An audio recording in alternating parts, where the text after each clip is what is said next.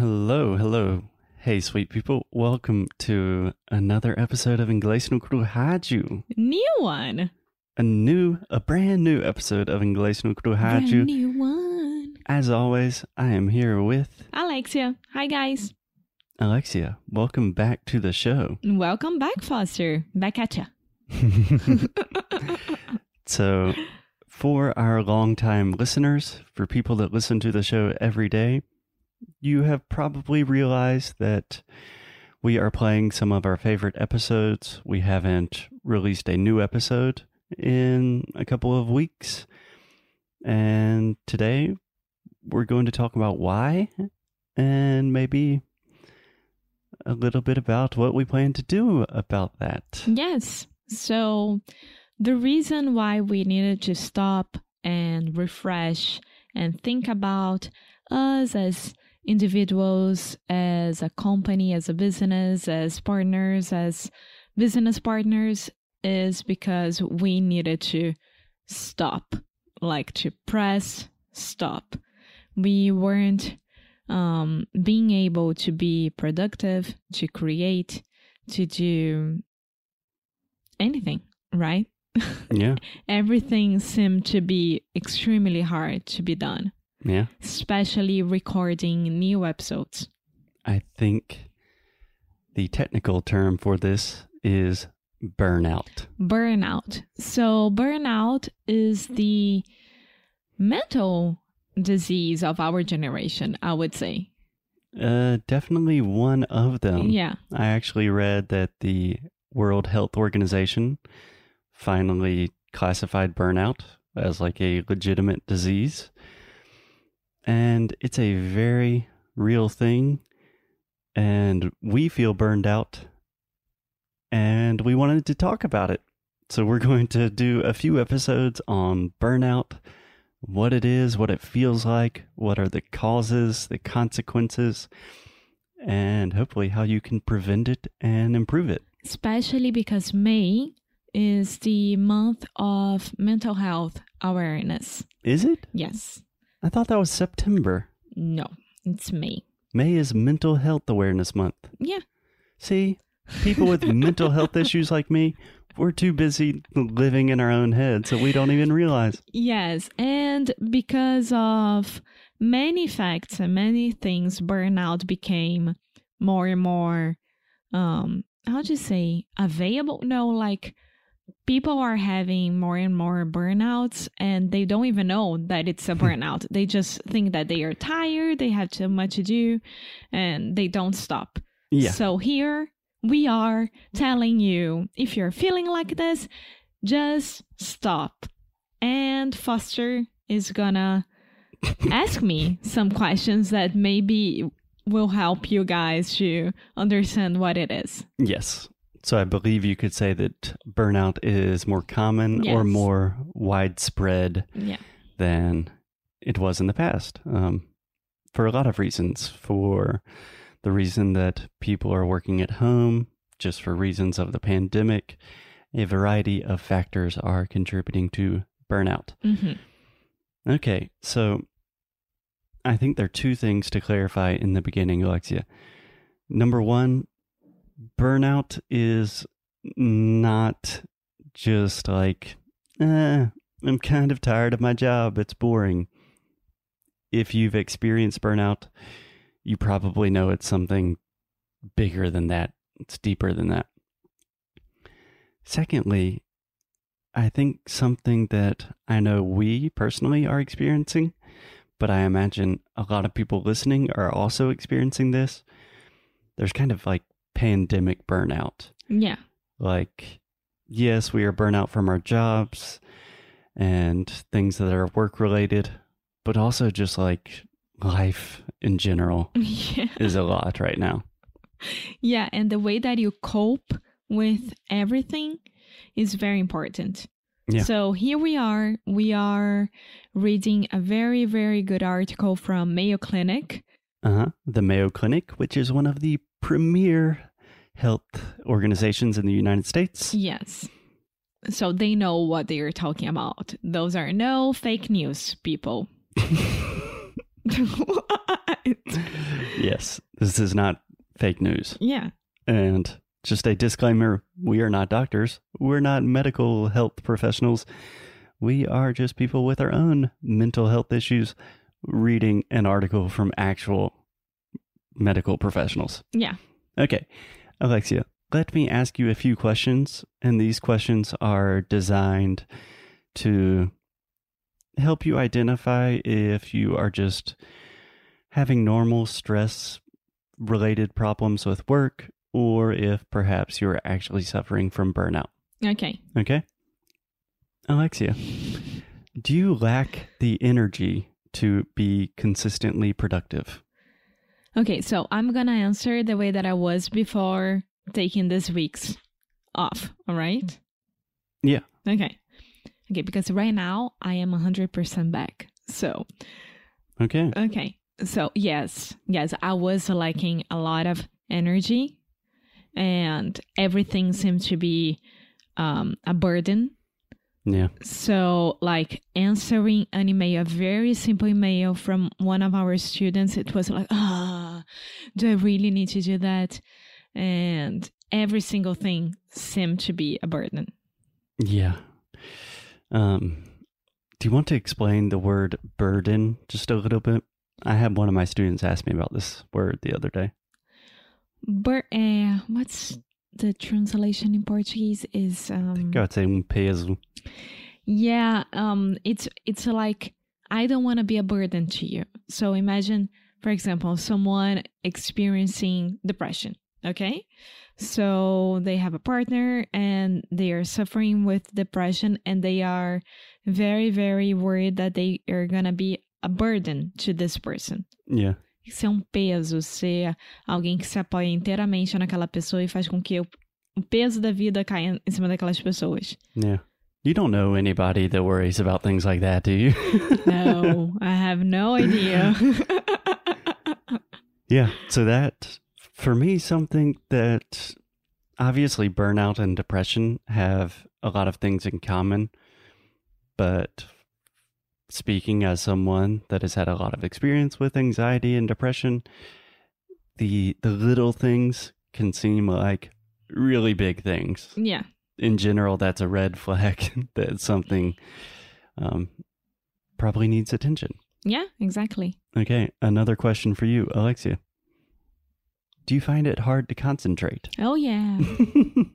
but I was finding hard to concentrate even when I'm not burnout. Imagine being burnout. yep. So, yeah, I mean, it was awful, awful, awful, awful. And for everything, because burnout for me, it was completely correlated to work. Mhm. And, and of course, that the pandemic had a lot to do with it, of course. But, like, if Foster asked me, Alexia, can you write an email to English Unicru Rádio?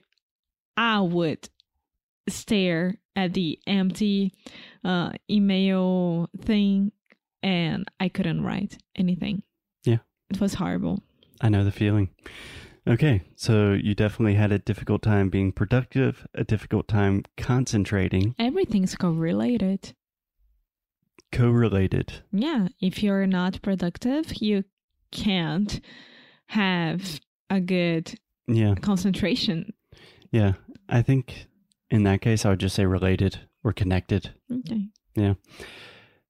Another question Do you feel a lack of satisfaction about your achievements? I wasn't achieving every anything. so I mean Uh, yeah, yeah, no satisfaction, no motivation. So why am I working, you know? Why am I doing what I do? Yeah. So this is one that I think I suffer with maybe a little bit more than you. So, for example, if something really good happens at work, um, I don't know, a student sends us a lovely email, or ah, a student stopped us in the street the other day here in Porto. André, Danielle, Daniel, que é André. não sei. yeah, a very nice boy named Danielle stopped us in the street um, and was like, hey guys, I listen to your show all the time. That is absolutely crazy to me that when we are in the middle of a pandemic wearing masks, and for me, I don't like show my face very much on the internet. At least I try not to. for someone to recognize me in a different country in a relatively small city, it's absolutely insane. And that's an incredible achievement that we have taught English to so many people, that so many people listen to this show and find value in it. But during that time, it just did not like process for me. So it's like, huh, yeah, okay. So difficulty finding satisfaction in achievements, that's a big one for me. Yeah. Yeah, I agree with you. Okay, last question, Alexia. Do you have unexplained headaches, stomach issues, or other physical issues? No, just like a huge lack of energy. Um, so I want to sit down in front of the TV and watch The Circle. Okay. you know, I didn't have much headaches or because I know um, for a fact that um, your intestino Your intestines? intestine is directly uh, related to your emotional issues. Mm-hmm. The And- mind body connection? Yes. So, and I know that because of my mom, but no, I didn't have any of that. Yeah. Maybe this is another question that I was asking to myself. So I am having incredible back pain. There is some explanation for that back pain, but it's like, geez, out of nowhere, my back is hurting so bad. It is definitely connected to the way I work, the amount of stress I have. So burnout can cause serious physical problems Yes, as can well. cause uh, gastro. Um, I have no idea how to say that. I need to watch Chicago Med again. Um, Gastrointestinal issues, Yes, appendicitis. appendicitis. Yes, and migraines, which is different than headaches. Mm-hmm. Yeah. Yeah. Can I give you just one tip, Alexia? You said I didn't have much headaches, Many. many headaches. And this is a mistake that you make all of the time. And normally I cannot correct it because when you say it, you're suffering. But you always say, I'm with headache. I'm with headache. And I'm like, ah, meu amor. Is there anything I can do for you? I have headache. I have a headache. Okay, I have a headache. Yeah. Or yesterday, I had a really bad headache. Okay. You can't say yesterday I was with bad headache. That's a direct Portuguese translation. Yeah. Okay. So, with these questions, I think it is pretty safe to say that we were definitely experiencing burnout. Then we took a break. We stopped recording new episodes for a few weeks. We took a kind of mini vacation for almost a week. I had to correct myself. I do have pain. I have pelvic pain. Yes, you do. Yes, because of that. And it's still a new thing for me and I I didn't have a good time accepting it, Mm-hmm. but yeah, here I am, burnout with pelvic pain. And I need to start phy- physiotherapy, Physical therapy, physical therapy.